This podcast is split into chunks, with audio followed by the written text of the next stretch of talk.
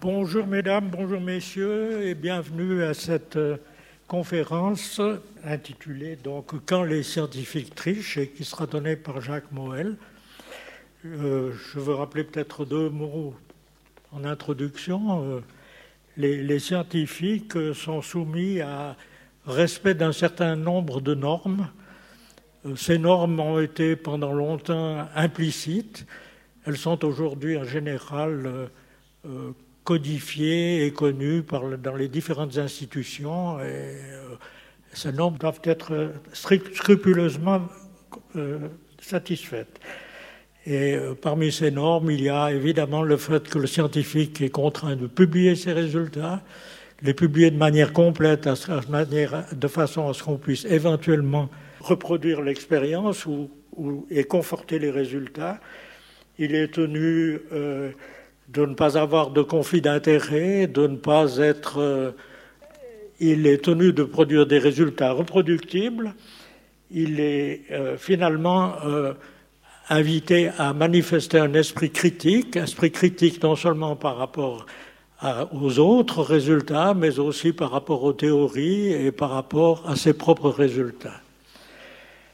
Alors Jacques Moël est né en 1937 en 72, il est nommé professeur assistant. En 80, il est promu professeur ordinaire avec euh, comme charge l'enseignement de la biologie métabolique aux étudiants en médecine et il y poursuit ses travaux de recherche essentiellement sur les mécanismes de défense de notre organisme aux agents infectieux.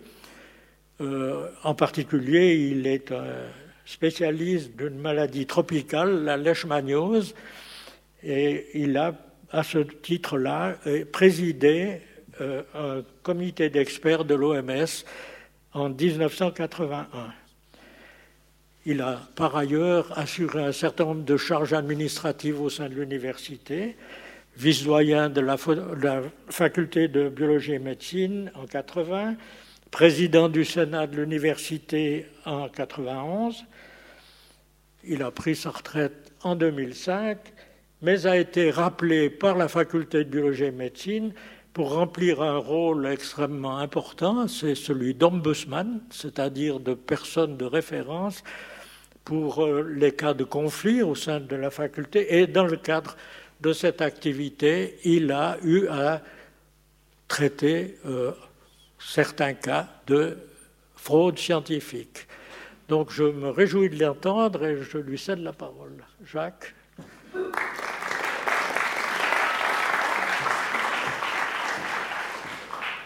Alors mes remerciements au professeur Joseph pour cette très très gentille, très aimable introduction. Et mes remerciements à vous tous euh, d'avoir quitté le magnifique soleil qu'on a dehors pour vous enfoncer dans une salle obscure et vous trouver en face d'un crâne qui n'est pas très sympathique. Mais il fallait bien introduire le sujet d'une manière ou d'une autre. Quand les scientifiques trichent. Alors, je vais dire quelques mots de ce crâne. Il s'agit d'un crâne qui est découvert en 1912 par une petite équipe. Il y a un monsieur Arthur Woodward, qui est président de la Société anglaise de géologie, et puis une autre personne, Charles, Charles, Dawson, qui est paléontologiste ou paléontologue amateur. Et il se promène dans une région du Sussex, au sud de l'Angleterre, dans une carrière, et il trouve ce crâne. C'est une carrière qui a déjà produit un certain nombre d'artefacts, des os, d'animaux antédiluviens, etc. Donc il trouve ce crâne absolument magnifique. Ce sera ce qu'on appelle le crâne de Piltdown, du nom de l'endroit où il a été découvert. Alors, il y a quand même, il faut se, replacer un petit peu dans le contexte historique vous rappelez que, vous savez peut-être qu'autour des années 1860, euh, Darwin a publié son fameux livre sur l'origine des espèces, dans lequel il étudie les, modifications, les transformations que subissent les espèces en fonction des conditions dans lesquelles elles vivent. Et la question se pose de savoir d'où vient l'homme. Est-ce qu'il descend du singe? Est-ce que c'est une lignée totalement différente, etc. Donc il y a un tas de questions qui se posent à propos de l'origine de l'homme. Et puis, il y a les, Français qui ont découvert quelques années après 1860 l'homme de Cro-Magnon dans une grotte euh, de Dordogne. C'est un ancêtre, c'est notre ancêtre, en fait, l'homme de Cro-Magnon. Nous sommes des Cro-Magnons. Et puis, il y a les Allemands qui ont découvert l'homme de Néandertal, qui est aussi un, un animal, si l'on veut, ou un homme, ou quelque chose, en tout cas, un individu qui appartient à la lignée humaine. Donc les Français ont découvert l'homme de Cro-Magnon, les Allemands l'homme de, de, Néandertal, et puis les Anglais n'ont pas de glorieux ancêtres à se mettre sous la dent, et ce, crâne arrive exactement au bon moment. Malheureusement, il sera prouvé par la suite qu'il c'est un faux mais ceci prendra plusieurs décennies parce que les, techniques permettant de dater ces ossements n'étaient pas au point. Il faudra attendre l'apparition de certains systèmes de, datation, tels que la, datation au carbone 14, qui est évidemment extrêmement précise. Alors cet homme de Piltdown a été euh, examiné par de très nombreux paléontologues et il aura un petit peu faussé les données quant à l'origine de l'homme Maintenant, on ne sait pas qui a fait ce faux constitué d'un crâne d'homme moderne et d'une mâchoire d'orang-outan. Mais les deux ont été assemblés de manière extrêmement habile. La mâchoire avait été un petit peu travaillée, tachée, taillée, les dents avaient été polies pour que ça, s'emboîte parfaitement avec le, le reste du crâne. On ne sait pas qui est l'auteur de cette fraude. Est-ce que c'est Charles Dawson lui-même, qui est donc une des personnes qui avait découvert l'artefact? Est-ce que c'est Sir Arthur Conan Doyle? Vous connaissez Conan Doyle comme l'auteur qui a introduit le, détective Sherlock Holmes. Mais euh, Conan Doyle s'intéressait également à la paléontologie et en 1912, c'est-à-dire la même année que la découverte de ce crâne, il publiait ce livre qui s'appelle ou disons, il, publiait un livre qui s'appelle Le Monde perdu, dans lequel une équipe d'aventuriers trouve sur des hauts plateaux en Amérique du Sud des, animaux antédiluviens. Donc c'était un sujet qui l'intéressait beaucoup. Et le père Tellard de Chardin également a été associé un petit peu à cette découverte, mais il semble qu'aucun de de ces trois personnes ne soit réellement l'auteur de la fraude. On ne sait pas réellement qui a produit ce crâne de Piltdown, malgré le fait qu'il ait été extrêmement étudié et qu'il ait un petit peu fourvoyé les paléontologues de l'époque. Voilà, nous allons donc partir maintenant sur un, schéma un petit peu plus élaboré pour discuter des scientifiques qui trichent.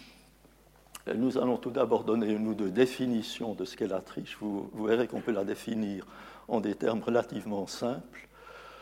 Nous ne parlerons pas du fonctionnement de la recherche scientifique, j'entends ça nous entraînerait un petit peu loin, mais nous allons au point 3 discuter de quelques cas célèbres de fraude scientifique, et puis surtout au point 4 des conséquences de la fraude scientifique. Nous verrons que cette, la fraude scientifique peut, peut avoir des conséquences qui impactent l'ensemble du public.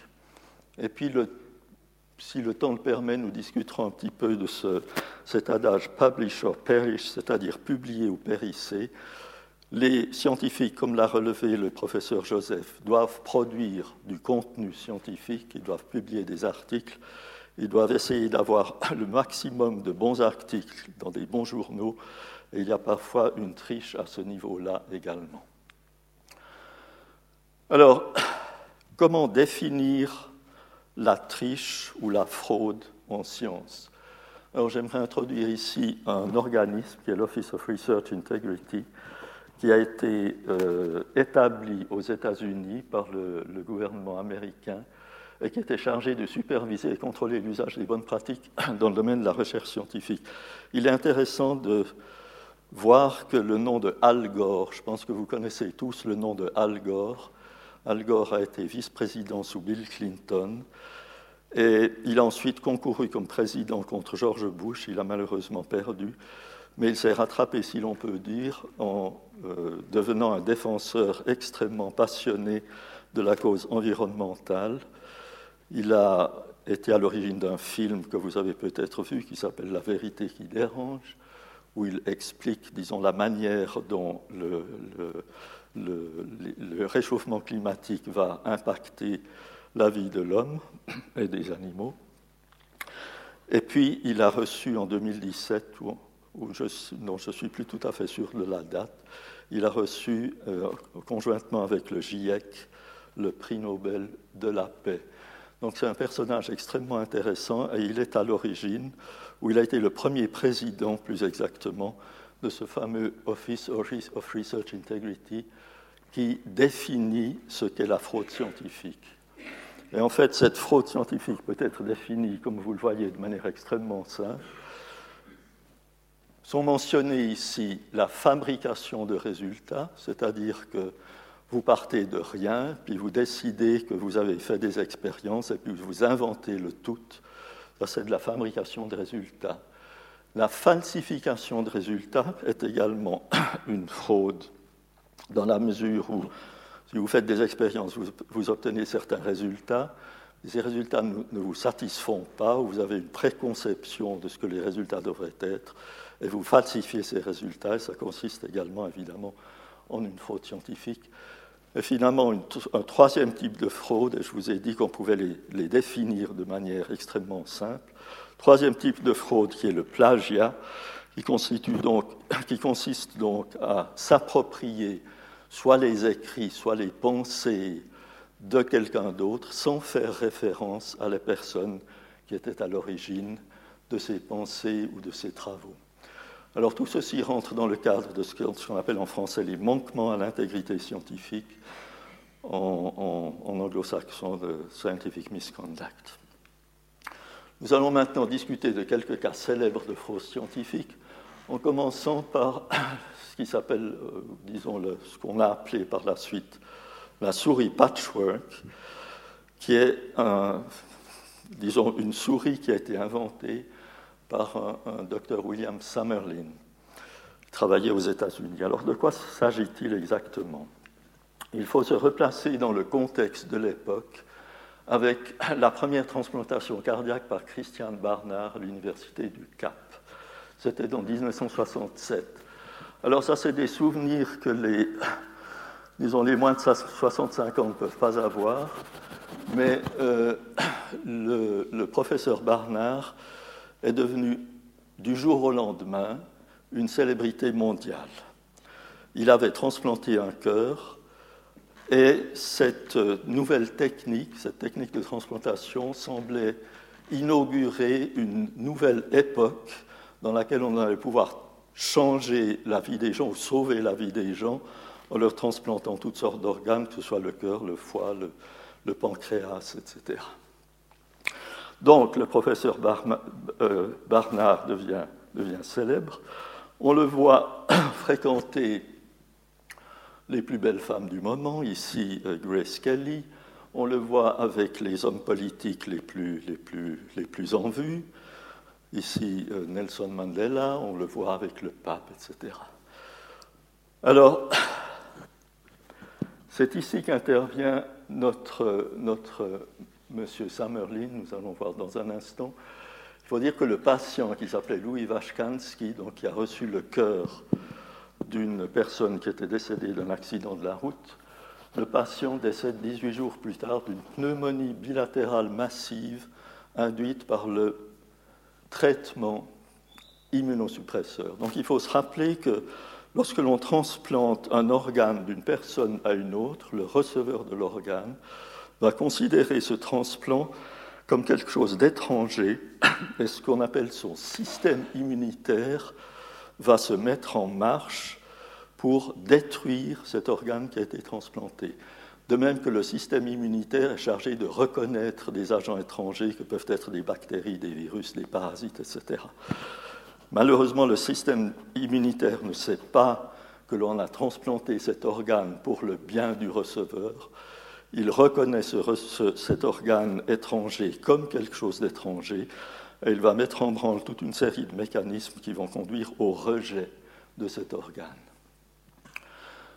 Alors maintenant, on connaît beaucoup mieux euh, les mécanismes du rejet de greffe et on a des, des techniques, des médicaments qui permettent d'éviter ce rejet, mais à l'époque, on ne savait pas le faire, si ce n'est en bloquant complètement le système immunitaire, ce qui rend le receveur, en, l'occurrence ce monsieur Vashkansky, sensible à des agents externes, des agents infectieux, comme ceux qui l'ont emporté à cause de cette pneumonie bilatérale.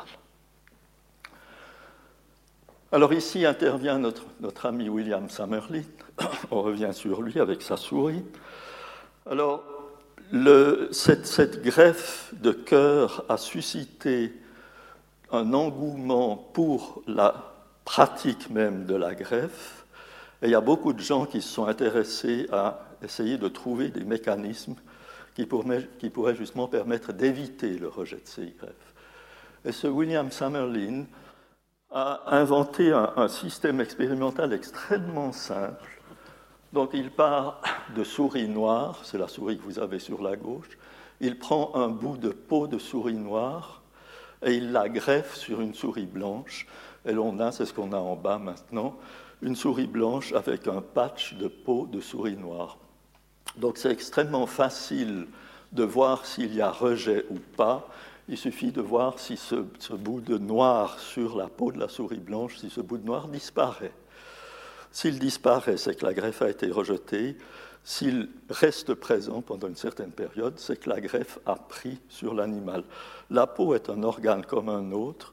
Si on, transmet, si on transfère de la peau d'un individu A à un individu B, qui sont dits histo-incompatibles, la peau, transmise va être rejeté. Ce que M. Summerlin dit, c'est qu'il a trouvé un système qui permet à la souris blanche qui a reçu ce lambeau de peau, noire de conserver cette peau noire de manière indéfinie. Alors, M. Summerlin fait le tour du monde pour raconter son histoire, qui est extrêmement intéressante. Il a même passé à Lausanne. C'est d'ailleurs un de mes premiers souvenirs euh, lorsque je rentrais des États-Unis après ma période postdoctorale dont, dont, a parlé le professeur Joseph, M. Summerlin était venu à l'Institut expérimental de recherche sur le cancer pour décrire son système et tout le monde était absolument enthousiaste. Malheureusement, il s'avère que c'était du pipeau et que les souris transplantées, simplement, bon, je simplifie un petit peu, mais était marqué avec un marqueur. est ce que les techniciens du, docteur Summerlin avaient remarqué, c'est que le, lambeau de peau noire sur les souris greffées, le noir disparaissait si on nettoyait à l'alcool. Et puis d'autre part, ils avaient observé, ou disons, ils avaient été pris en flagrant délit de passer son marqueur sur la peau des souris blanches. Vous voyez comme, c'est facile, comme ça peut être facile de tricher réellement. Alors, énorme scandale. Les journaux s'emparent de la chose, ou disons, cette, euh, cette tricherie arrive aux, oreilles, si je peux m'exprimer ainsi, du grand public. Il y a des articles qui paraissent dans les journaux. Le, Monsieur Summerlin est, brocardé, on le voit ici avec, de, multiples taches à gauche et à droite, son, son, marqueur bien en évidence. Il tient une souris avec avec des tas de tâches, c'est la souris patchwork. À sa gauche, ou plutôt à sa droite, le personnage sur la, gauche, c'est le docteur Bob Good, qui était son, superviseur, ou disons plus exactement le, directeur de l'Institut à New York où William Summerlin travaillait. Donc le, le scandale a rejailli sur lui également. Lui s'en est tiré. M. Summerlin a quitté la recherche. Il a été s'exiler au fond d'un bayou en Louisiane où il a exercé la médecine, donc il a un peu disparu du, panorama des chercheurs dans le domaine de, la transplantation d'organes. Et puis ceci a donné lieu à la publication d'un livre qui a eu beaucoup de succès à l'époque, de Patchwork Mouse, donc la souris Patchwork, qui racontait un peu toute cette histoire et qui exposait les différentes situations dans lesquelles des chercheurs pouvaient être amenés à frauder expliquait souvent que les chercheurs étaient soumis à une pression énorme de publier des résultats et puis que ça les entraînait parfois à commettre des erreurs et des fraudes de ce type-là. Le cas suivant est assez amusant, vous allez comprendre pourquoi. Il s'agit de ce monsieur John Sudbø. Alors, je ne sais pas, c'est du. L'histoire se passe en Norvège, donc je ne sais pas exactement comment on prononce son nom. J'ai vu sur Internet que le O barré se prononçait E, donc je dirais Sudbø, mais je ne sais pas si c'est la prononciation tout à fait exacte. Alors, ce, docteur Sudbø et toute une série de euh, co-auteurs publie un article. Le, titre de l'article n'a pas tellement d'importance. Ce qui est important peut-être, si j'avais un pointeur, mais je crois que j'en ai pas, mais ce n'est pas grave. Je ne sais pas si vous arrivez à lire. Vous avez, après la ligne de nom rouge, vous avez trois fois W, dit Lancet. Alors, le Lancet, c'est la Bible des journaux médicaux. La Bible des journaux médicaux. Si vous publiez dans le Lancet, ça veut dire que vous avez trouvé quelque chose d'extrêmement important. Alors, ce que raconte cet article, euh, il raconte une étude qui porte sur le suivi de 908 patients. Il y a des fumeurs et des non-fumeurs, et puis 454 ont un cancer oropharyngé, donc ce sont des fumeurs. On sait que la fumée de cigarette contient des goudrons et d'autres substances nocives qui peuvent entraîner la formation de cancer de la bouche. Alors, 454 présentent un cancer oropharyngé et ils prennent, alors tous ces gens prennent ou non des anti-inflammatoires non stéroïdiens. Alors, je ne sais pas si vous savez ce que c'est que les, anti-inflammatoires non stéroïdiens. Certainement, vous en avez dans votre pharmacie sans le savoir, des choses comme l'ibuprofène et des choses de ce type-là. Et le résultat, ou disons ce qui est publié dans cet article, c'est que la prise d'anti-inflammatoires non stéroïdiens, mais pas de paracétamol, c'est donc deux, types de substances différentes, la prise d'anti-inflammatoires non stéroïdiens diminue significativement l'incidence des cancers oropharyngés chez les fumeurs. Alors ça, c'est un résultat extrêmement intéressant, extrêmement important s'il est validé, excusez-moi. Donc, selon cet article, les anti-inflammatoires non stéroïdiens protègent du cancer. C'est évidemment un résultat très intéressant, c'est pour ça qu'il est publié dans The Lancet, cette Bible de la biologie médicale et de la médecine. Alors, 908 patients, c'est beaucoup. C'est clair qu'une personne, pour une personne, ça doit être difficile de traiter 908 patients et de, et de suivre 908 patients. En fait, ce n'est pas, pas l'auteur principal ni les co-auteurs qui ont suivi les patients.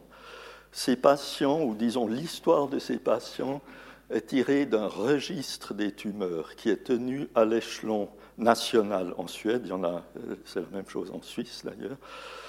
Un registre qui euh, fait la liste où vous avez la liste de toutes les personnes qui ont présenté à un certain moment un certain type de cancer, en tout cas dans les hôpitaux euh, publics du pays. Et c'est de là que, sont tirées les données concernant donc ces, ces 908 patients. Et puis, le problème, je vous ai dit que le, The Lancet, c'est la Bible des sciences biomédicales. Évidemment, c'est un journal qui est très largement répandu et très largement lu. Il arrive sous les yeux de la personne qui est responsable de ce registre des tumeurs. Et qui dit, mais c'est curieux, M. John Sudbeu n'a pas accès à cette base de données, ni aucune des autres personnes qui sont sur la liste des auteurs n'a accès à cette base de données. Donc comment est-ce qu'il peut publier un article référant à 908 patients inscrits dans cette base de données? Ce n'est pas possible. Alors il y a une enquête qui est, faite, et il apparaît que les, patients, effectivement, n'ont jamais existé. Ils ont été fabriqués sur l'ordinateur du premier auteur, puis un examen plus approfondi a montré que 250 des 908 patients avaient la même date de naissance. Donc la morale de cette histoire, si vous trichez, faites-le de manière intelligente, autrement ça ne vaut pas la peine. Le dernier cas que je vais. Donc, ça, c'est de la fabrication de données. Et si vous avez maintenant sur le site internet du Lancet, vous verrez l'article avec ce gros retracted en red qui le, qui le barre. L'article est toujours là, mais ça indique donc qu'il n'est plus valable. Et puis le dernier cas que je vais brièvement discuter, celui de Haruko Obokata, qui travaille elle aussi dans un domaine extrêmement pointu qui est celui des cellules souches. Sans entrer dans le détail, les cellules souches, les cellules souches embryonnaires, sont des cellules qui sont à la base de la constitution d'un organe. Donc on peut avoir des cellules souches, des cellules du sang, on peut avoir des cellules souches pour le foie, pour la rate, pour les poumons, etc. Il s'agit d'un sujet extrêmement intéressant, important, parce que l'idée est que l'on puisse utiliser des cellules souches pour reconstituer, reconstruire un organe défaillant qui aura été enlevé, qui aurait été malade, qui aura éventuellement euh, dû être opéré. Alors, beaucoup de travail, beaucoup d'intérêt sur les cellules souches, et cette Madame Obotoka, Obokata pardon, publie un article, alors ce n'est pas de Lancet, mais c'est un autre journal très, très important qui s'appelle Nature, elle publie un article montrant que l'on peut convertir in vitro, je lis le texte, des cellules adultes en cellules souches en leur faisant subir un stress acidique, une procédure très simple. Bon, j'ai marqué ici un petit schéma de cette production de cellules souches, tel que j'ai tiré de l'article. C'est une procédure extrêmement simple, j'entends à la portée de n'importe quel jeune doctorant dans n'importe quel laboratoire euh, équipé même de manière extrêmement modeste. Donc, un système très simple pour produire un type de cellule très important dans un domaine de, de pointe est publié dans un journal qui a une très très large audience, un journal extrêmement lu dans le monde entier.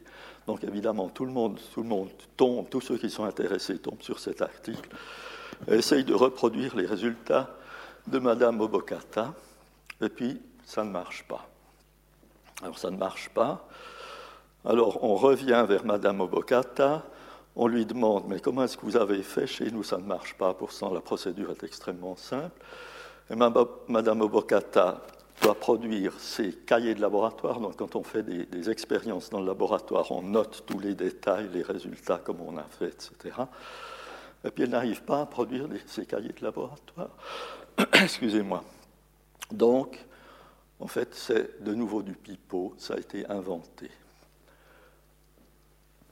Ces résultats donc, ne peuvent être reproduits et l'article va donc être retracted. Alors vous voyez ce retracted là en haut en rouge. Maintenant, cette histoire aura une conséquence un petit peu fâcheuse, même dramatique, c'est que le superviseur direct de Madame Obokata va se suicider par pendaison dans son laboratoire l'Institut Riken à, Tokyo. Ce qui, nous amène, ce qui nous amène directement à ce qu'on peut appeler les conséquences, les conséquences de la triche en, euh, médecine ou en, biologie ou dans les sciences expérimentales. Mais avant de parler de ces conséquences, me dit, bon, moi j'ai raconté une histoire qui se passait en Amérique, une autre au Japon, une autre en Norvège, mais en Suisse. Bon, en Suisse, c'est pas possible, j'entends, les gens ne trichent pas, c'est bien connu. Alors j'aimerais simplement raconter ou rappeler, peut-être vous vous souvenez de cette histoire à propos de la fumée de cigarette. Ça se passe, enfin, ça s'est tiré du courrier en, août 2002. J'ai caviardé les noms parce qu'il y a encore des, membres de la famille de cette personne qui, vivent, qui vivent en Suisse. Et puis, alors il, se trouve que ce, chercheur suédois de l'Université de Genève travaillait sur le tabagisme passif. Il avait produit des résultats de recherche minimisant les effets néfastes de la fumée ou du tabac tout en étant sous contrat avec Philippe Maurice. Ce qu'il n'avait jamais dit, donc, c'est ça le problème. Il n'avait jamais cité ses sources de financement. Et ça, ça fait partie de toute une série de travaux visant à minimiser les effets néfastes du tabac qui ont été publiés au début des années 2000 dans le monde entier, sur tous les continents, et toutes les firmes de tabac ont participé au financement de ces travaux, qui étaient donc des fraudes. Bon, la, télévision, on a parlé il n'y a, pas très longtemps. il y a eu un excellent reportage sur, sur la télévision française à propos de cette histoire de tabac et de fraude concernant l'effet de la fumée de cigarettes. Et puis vous me direz, oui, mais ça c'est Genève. Ça c'est Genève. Lausanne, c'est pas possible. C'est pas possible, comme vous le voyez ici. Alors j'ai caviardé complètement pour que vraiment personne ne puisse retrouver de qui il s'agit. Mais on voit apparaître simplement, j'ai noté à gauche, universitaire vaudois, ce qui veut dire donc Chuve en réalité, Lausanne. Voilà. Donc même à Lausanne, il peut y avoir des histoires de ce type-là. Alors, la partie importante, je pense, est de considérer les fraudes euh, ou les, conséquences de la fraude scientifique. Et euh, alors, il peut y avoir des conséquences, ou il y aura des conséquences évidemment pour les personnes qui ont commis ces fraudes. Alors, il va y avoir, il va y avoir comme nous l'avons vu, une rétractation de l'article incriminé avec interdiction de publication. Donc, le scientifique en question n'aura plus accès aux journaux scientifiques, ne pourra plus rien publier dedans. Gel ou restitution des subsides, des subsides de recherche. La recherche coûte cher. Il faut trouver de l'argent. Vous recevez de l'argent d'une fondation comme le Fonds national ou une fondation privée. Et vous pouvez être requis de restituer l'argent, ce qui peut constituer des sommes extrêmement importantes. Et puis évidemment, l'ensemble des travaux sera remis en question. Vous êtes surpris à faire une fraude à un certain moment, on va regarder tout ce que vous avez publié avant pour voir si par hasard il n'y aurait pas des fraudes qui ont déjà été commises.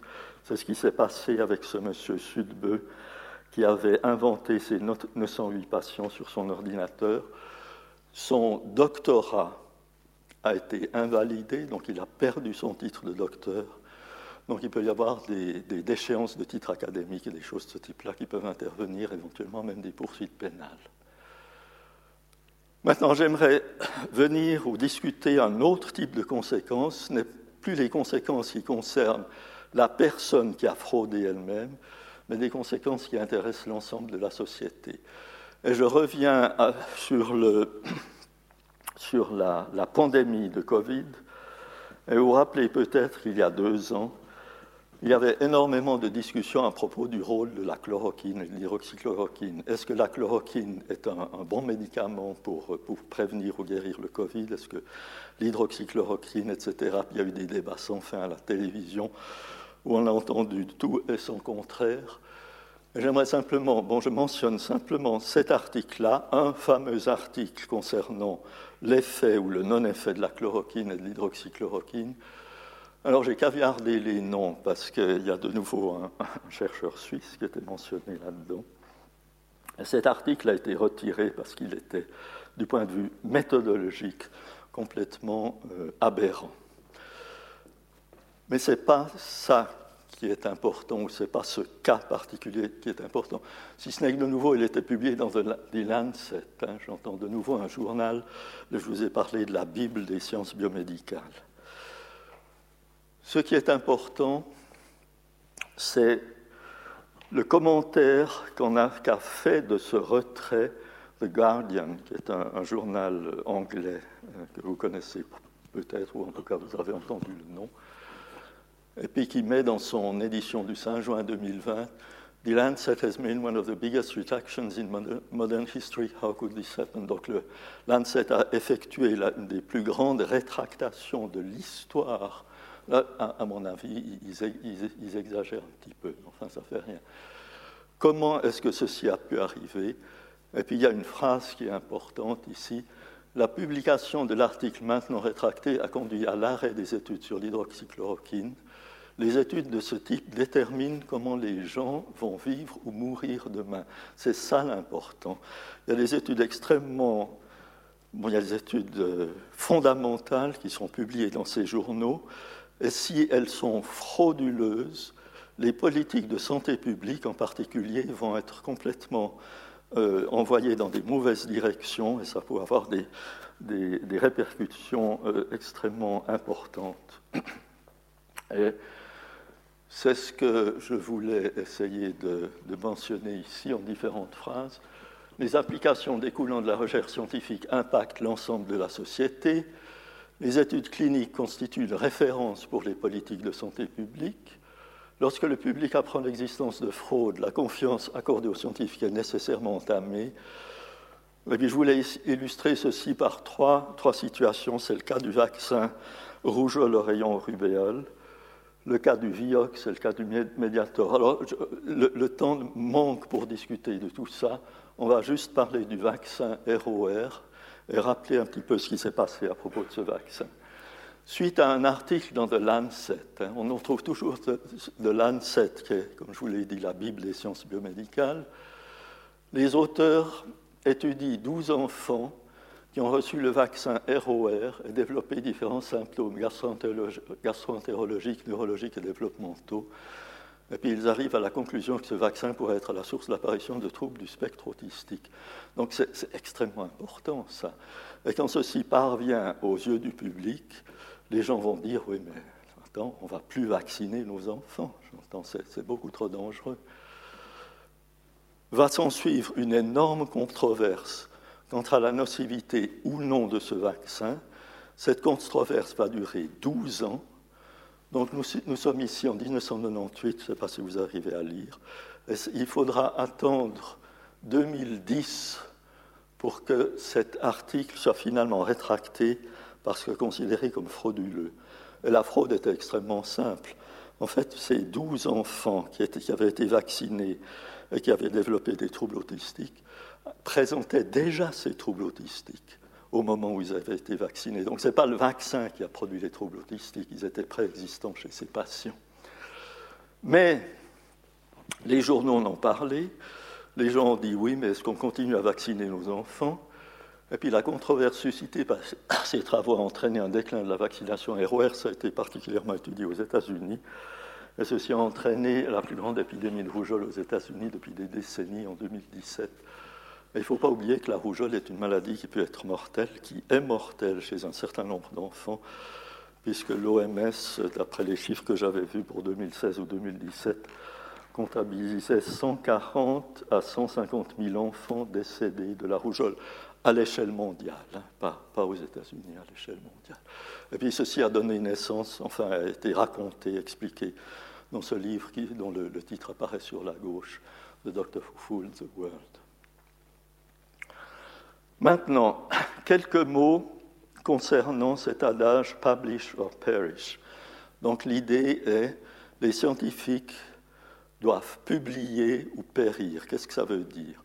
Ça veut dire que si vous voulez avoir de l'argent pour la recherche, si vous voulez euh, obtenir une bonne position dans votre université, passer de professeur assistant à professeur par exemple, si vous voulez avoir des collaborateurs, des surfaces de laboratoire suffisamment grandes, il faut pouvoir présenter aux autorités qui peuvent vous donner ces avantages, il faut présenter un dossier de publication. Un dossier de publication, c'est quelque chose de physique, c'est un tas de papiers que vous avez publiés, il y a votre nom dessus, si possible ça a apparu dans des bons journaux, il faut avoir le dossier de publication le plus épais possible. je, je caricature un petit peu, mais c'est clair que l'importance de ce dossier de publication, son épaisseur et la qualité des articles qu'il contient vont avoir un, poids important dans la poursuite de votre carrière en tant que scientifique. Donc évidemment, il peut y avoir des fraudes simplement au niveau de la confection des articles. On va peut-être partir directement sur le charmant sourire de cette jeune dame qui s'appelle Mara Swistendal. Je crois qu'elle est d'origine danoise, je ne sais pas exactement comment son nom se prononce. Au moment où euh, elle intervient dans, dans cette petite présentation, elle est aux États-Unis elle a été déléguée par un journal qui s'appelle Science. Vous arrivez tout juste à voir en bas, ceux qui ont très bons yeux, Science en bas de la page qui est, copiée. Science qui était aussi comme Nature, un des tout grands journaux de science, mais celui-ci édité en Amérique. Et puis cette dame, cette dame Swissendal est envoyée en Chine par ce journal pour lequel elle est correspondante. Elle-même, c'est une journaliste scientifique. Elle est envoyée en Chine pour, pour différentes raisons, mais surtout parce qu'elle connaît parfaitement la société chinoise. Son père était missionnaire en Chine, elle a été élevée par une nounou chinoise, elle parle et écrit couramment le mandarin, et donc tout à fait à l'aise dans la société chinoise. Et puis en 2013, elle publie ce papier dans Science, très grand journal américain, intitulé China's Publication Bazaar. Il n'y a pas besoin de vous traduire, hein. c'est le bazar des publications en Chine.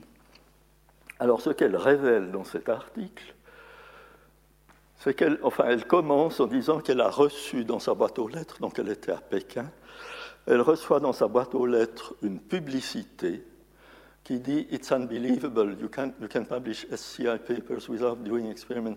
Et ça veut dire c'est fantastique, c'est incroyable, vous pouvez publier des articles. SCI, Science Citation Index, c'est une, une, référence, si vous voulez, pour les bons papiers, en principe, sans faire d'expérience. Évidemment, en payant. Donc, ce qu'on vous propose, c'est d'avoir votre nom sur une publication, mais vous n'avez pas besoin d'avoir fait des expériences, vous ne pouvez rien connaître du tout au sujet, mais il faut payer. Alors, qu'est-ce que c'est? Comment est-ce qu'on arrive à avoir son nom sur une publication sans avoir travaillé à cette publication? Je laisse tomber ceci.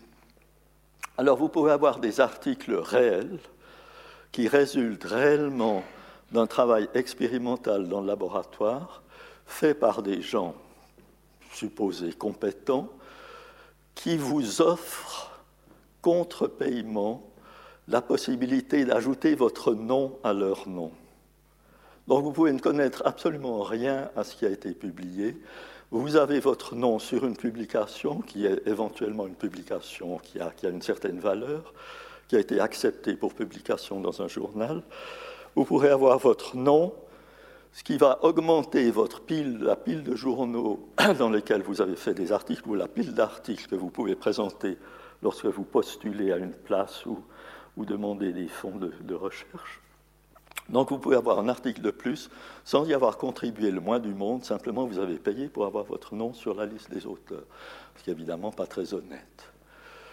Et puis vous avez une autre possibilité, ce qu'on appelle des articles de revue. Alors là, vous avez des groupes ou des bureaux, si vous voulez, qui décident d'écrire un article, alors j'invente au hasard, euh, l'effet du Covid sur l'épidémie de, l'épidémie de, de, grippe en, Chine entre 1900 euh, ou 2020 et 2022. Donc j'invente, j'invente une, une possibilité d'article, mais on pourrait imaginer qu'un groupe de personnes qui travaillent bien avec leur ordinateur puisse avoir suffisamment d'informations sur un sujet comme l'épidémie de grippe ou les épidémies de, grippe en Chine entre 2020 et 2022, pour faire un article sans avoir besoin de faire des expériences. Simplement, vous collectez les données qui sont apparues dans d'autres articles, dans d'autres journaux que vous pouvez, pouvez, choisir dans le monde entier.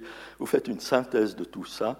Ça fait ce qu'on appelle un article de revue, une méta-analyse qui ne nécessitent pas de travail expérimental, c'est rédigé par des agences, et puis ensuite elles peuvent monnayer votre place d'auteur sur un papier comme ça. Et puis finalement, il y a des articles qui sont, peuvent être fabriqués de toutes pièces. Alors maintenant, on insiste à l'émergence, l'apparition d'articles qui ont toute l'allure, ou disons qui, sont, qui ont une allure parfaitement scientifique, mais où personne n'a fait d'expérience, tout a été inventé, les figures ont été inventées, j'avais quelques exemples intéressants, mais j'ai décidé de ne pas les montrer parce que finalement ça prend, ça prend un peu beaucoup de temps. Donc c'est des articles qui sont fabriqués de toutes pièces et ensuite proposés à la vente par des auteurs que je mets entre guillemets. Maintenant, pour que ce système fonctionne, excusez-moi, pour que ce système fonctionne, il faut qu'il y ait des journaux scientifiques qui soient de mèche, c'est-à-dire qu'ils soient d'accord de publier des articles de ce type-là, dont on sait qu'ils sont frauduleux, dont on sait qu'ils sont frauduleux, mais les les journaux scientifiques les publient contre paiement. Donc ça devient un business. Et c'est un business évidemment qui est extrêmement catastrophique.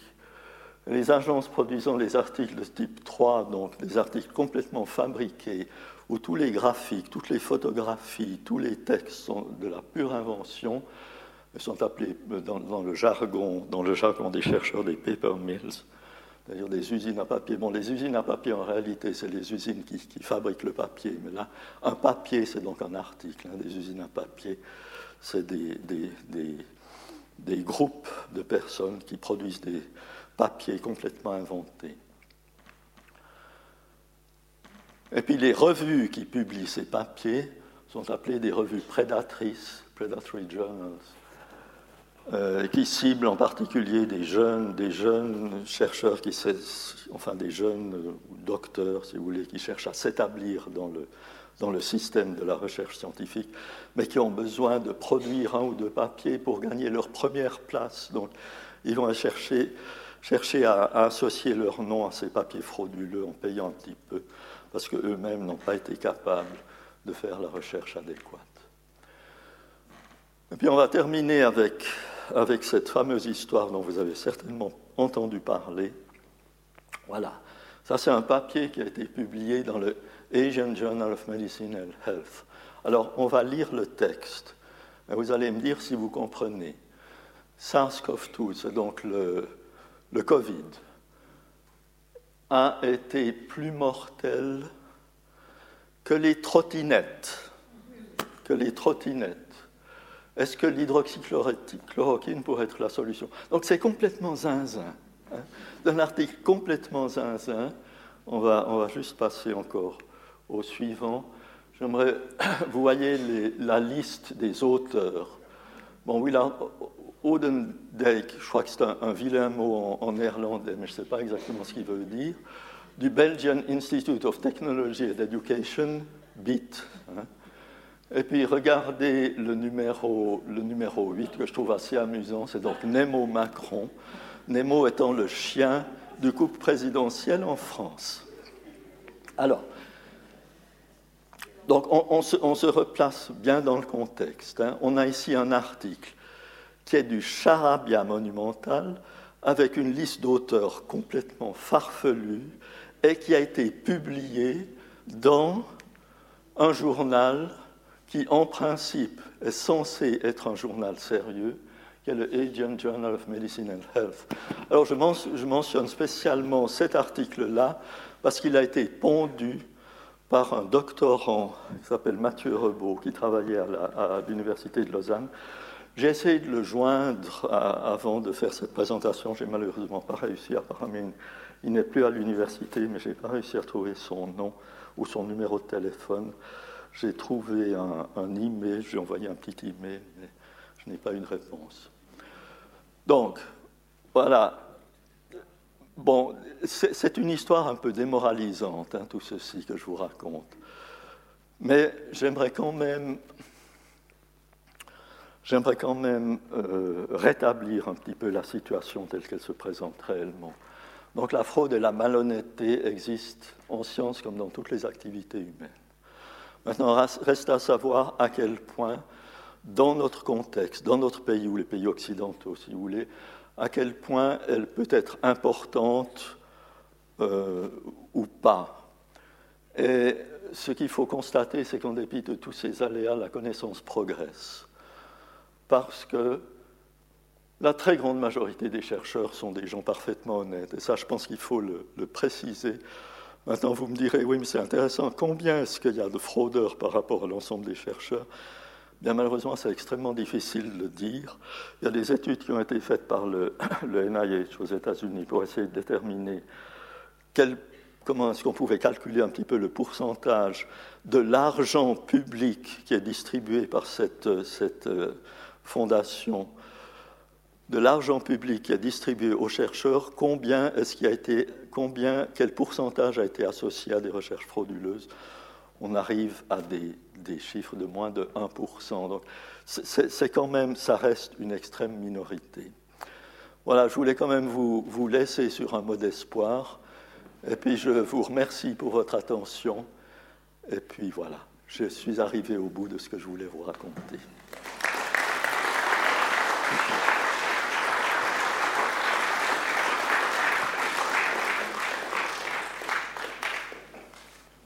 Merci Jacques pour ce magnifique exposé d'une clarté extraordinaire. Et euh, évidemment, j'ouvre la discussion. J'espère que tu accepteras de répondre à quelques questions. Volontiers, je prends un petit verre d'eau.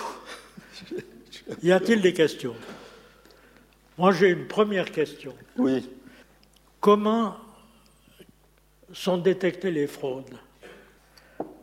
Alors, celles qui sont détectées, Bien sûr. Parce, parce qu'il y, en a, il y en a évidemment beaucoup qui ne sont pas détectés, certainement. Euh, bon, les, pour les cas où j'ai été moi-même, euh, disons dans, dans, mon travail d'ombudsman à la faculté de médecine, en relation avec un, un, autre professeur qui était, dont le titre était délégué à l'intégration scientifique, on a, on a exploré une ou deux cas de suspicion de fraude.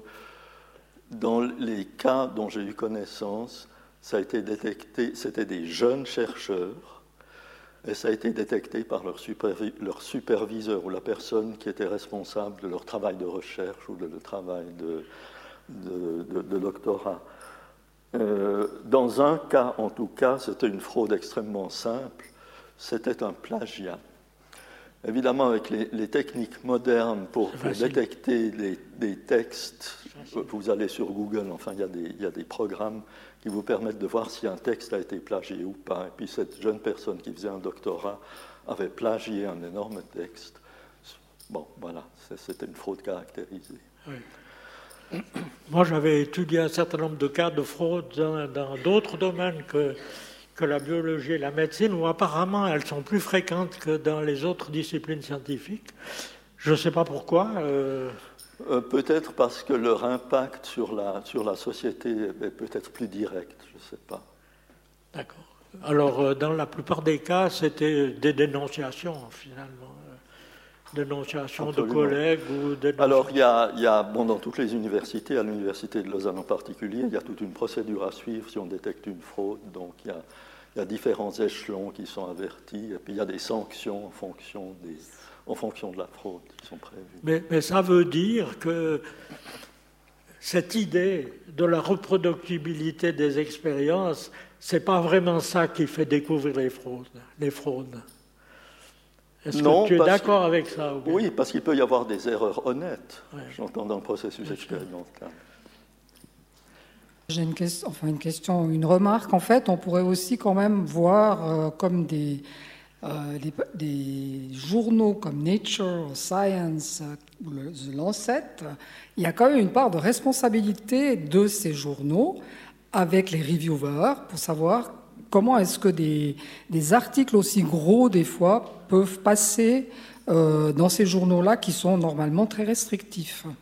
Alors, bon, euh, c'est clair que les, disons, si vous envoyez un article à un journal, on suppose que ce journal va avoir une politique éditoriale qui fait que l'article va être examiné pour voir s'il est, est, cohérent, s'il n'y a pas de faute grossière, etc.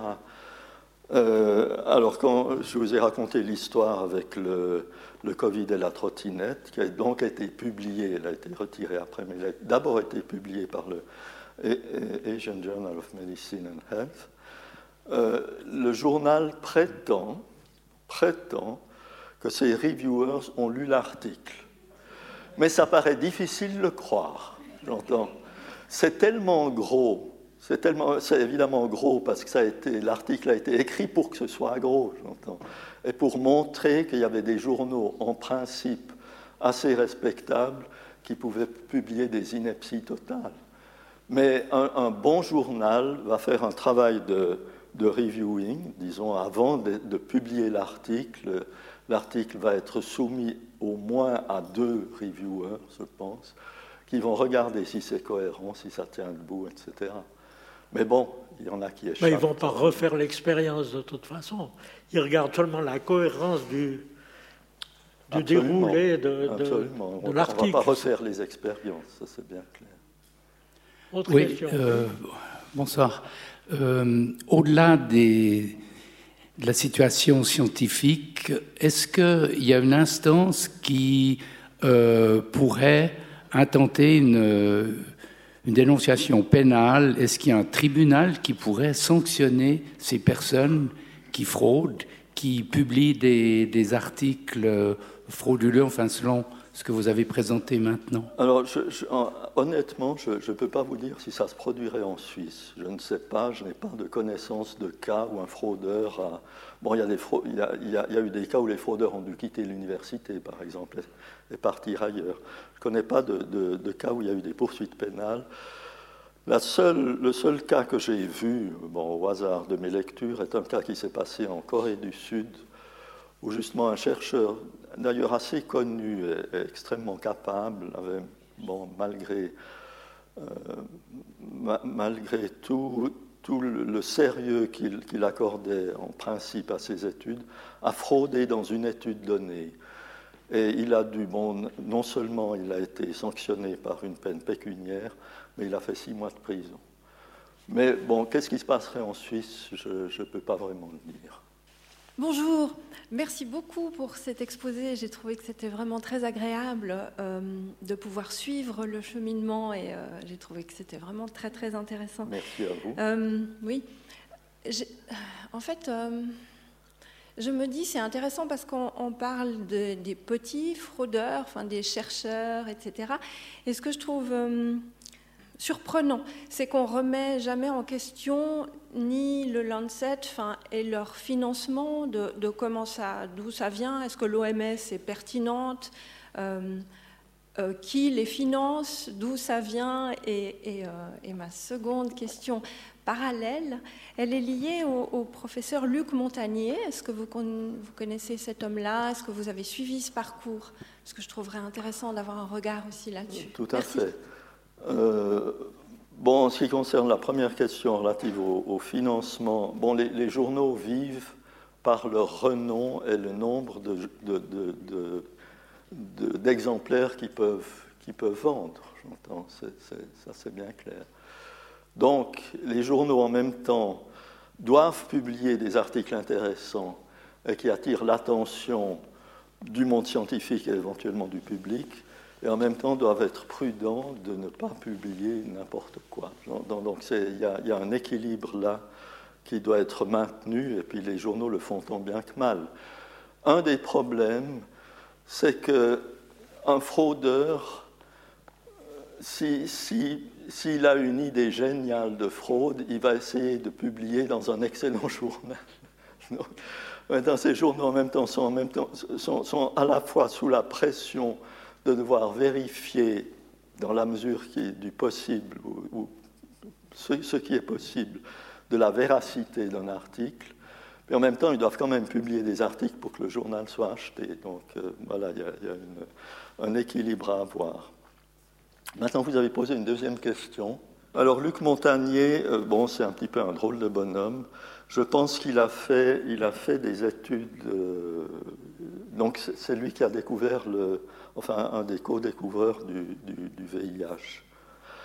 Et euh, donc c'est certainement quelqu'un d'extrêmement de, capable du point de vue intellectuel, du point de vue scientifique, enfin du point de vue expérimental, du point de vue de ses connaissances.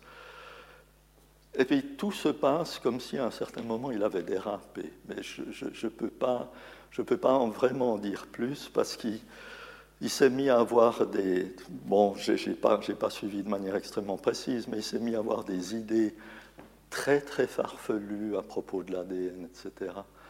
Et puis il est parti aux États-Unis, je crois qu'il a, il a obtenu une position assez intéressante, je ne sais pas où il en est maintenant, je dois avouer. Je ne peux pas vraiment répondre exactement à cette question, mais je pense que c'est quelqu'un qui au départ a fait de l'excellent travail, et puis il, s'est passé quelque chose, mais je ne peux pas vraiment dire plus. Oui, bonjour, merci pour votre exposé. Euh, tout à l'heure, vous avez juste évoqué euh, les, fraudes qui avaient lieu chez les scientifiques, entre guillemets, euh, achetés par les cigarettiers.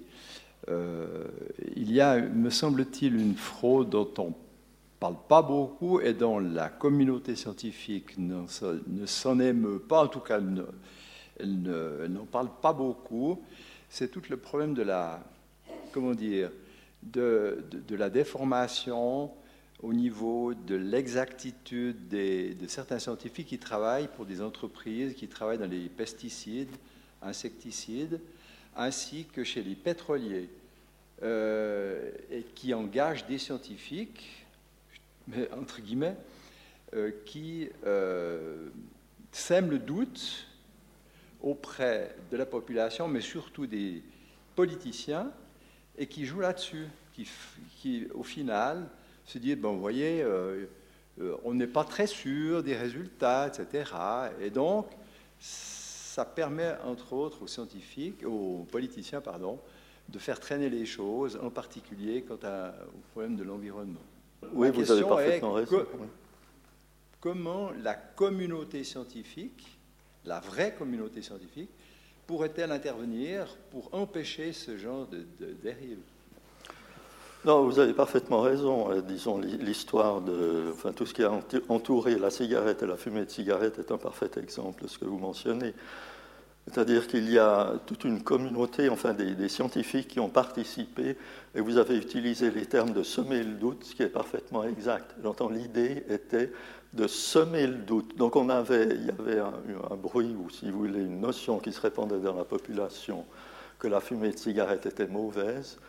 Et finalement, le but des cigarettiers, c'était de semer le doute pour, pour dire mais est-ce que c'est vraiment mauvais? On n'est pas sûr, finalement, c'est pas du tout sûr qu'elle soit si mauvaise, etc. Donc le, le problème est que les cigarettiers ont beaucoup plus d'argent que les institutions de financement public des universités, par exemple, donc sont capables de, de, recruter toute une, frange de, de, la population de chercheurs qui sera d'accord d'entrer dans ce jeu-là. c'est comme ça que je vois les choses. Qui sera d'accord d'entrer dans ce jeu-là pour semer le doute sur la nocivité de la fumée de cigarette ou la, nocivité des pesticides, etc. Semer le doute dans la population pour pouvoir quand même malgré tout continuer à vendre leurs produits. Mais c'est un, problème extrêmement, extrêmement difficile, difficile à résoudre, effectivement. Merci beaucoup. C'était magnifique d'entendre euh, si clairement, au fond, cette, euh, cette, démarche. Ma question est la suivante. au fond, on sait que le phénomène existe longtemps. Tu as montré parmi les, les, les, facteurs qui sont favorisants, il y a ce fameux adage publish or perish au fond, on peut se dire, mais pour la, course académique, c'est vrai que sans dossier scientifique, ça devient très difficile. Et est-ce qu'au sein des, académies, des universités et autres, tu peux nous dire quelles sont les mesures qui ont été prises pour, au fond, limiter l'impact de ce facteur, à savoir publish or perish, autrement dit, ce volume de publications. Quand on regarde certains chercheurs qui arrivent à cinquantaine, voire mais plus de, de, de publications par année, on dit mais c'est pas possible. Oui.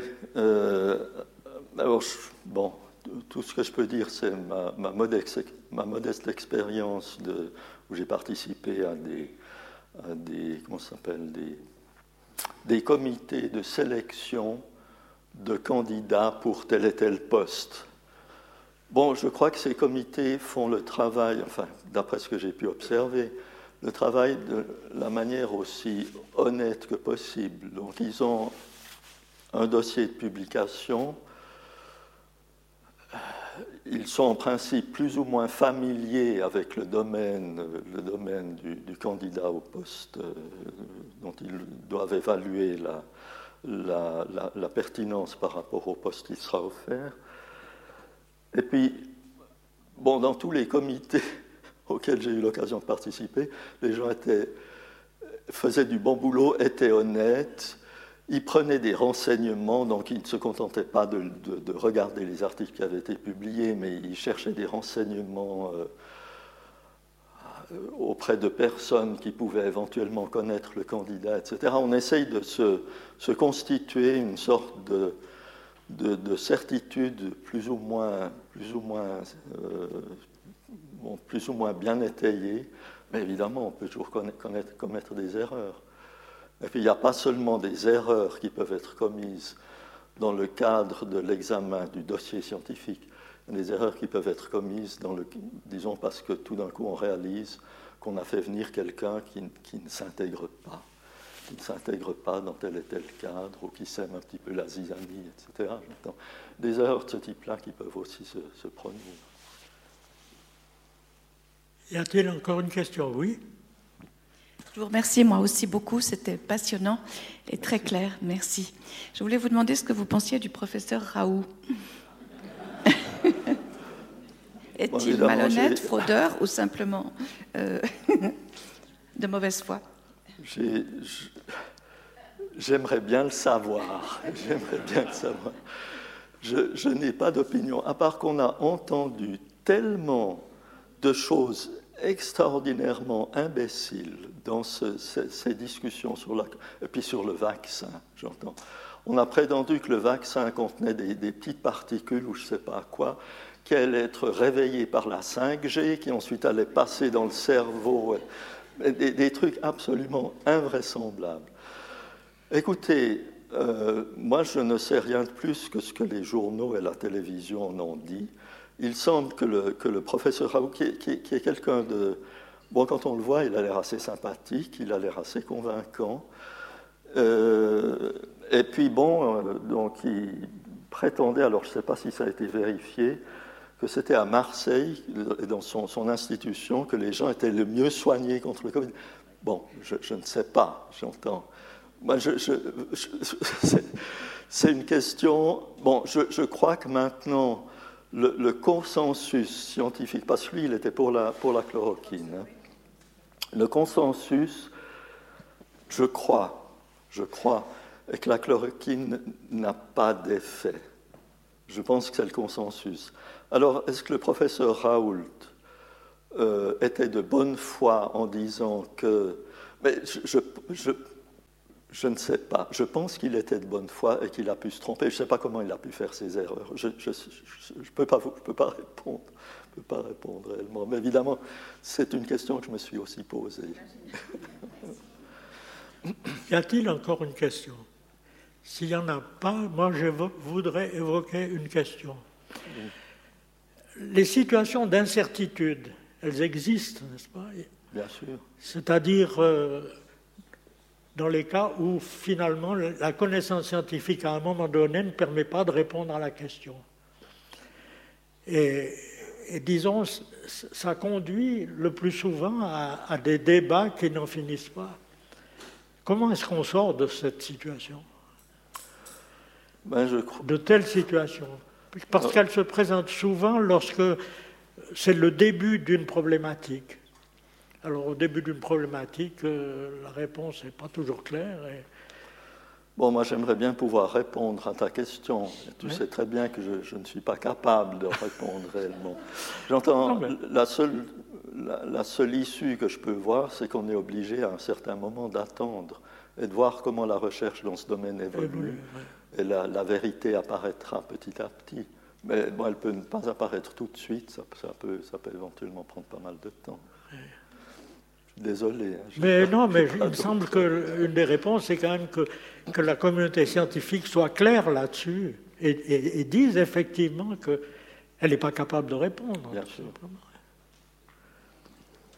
Y a-t-il encore des questions? Il n'y en a pas. Alors, euh, je vous propose de remercier encore une fois Jacques Moël pour.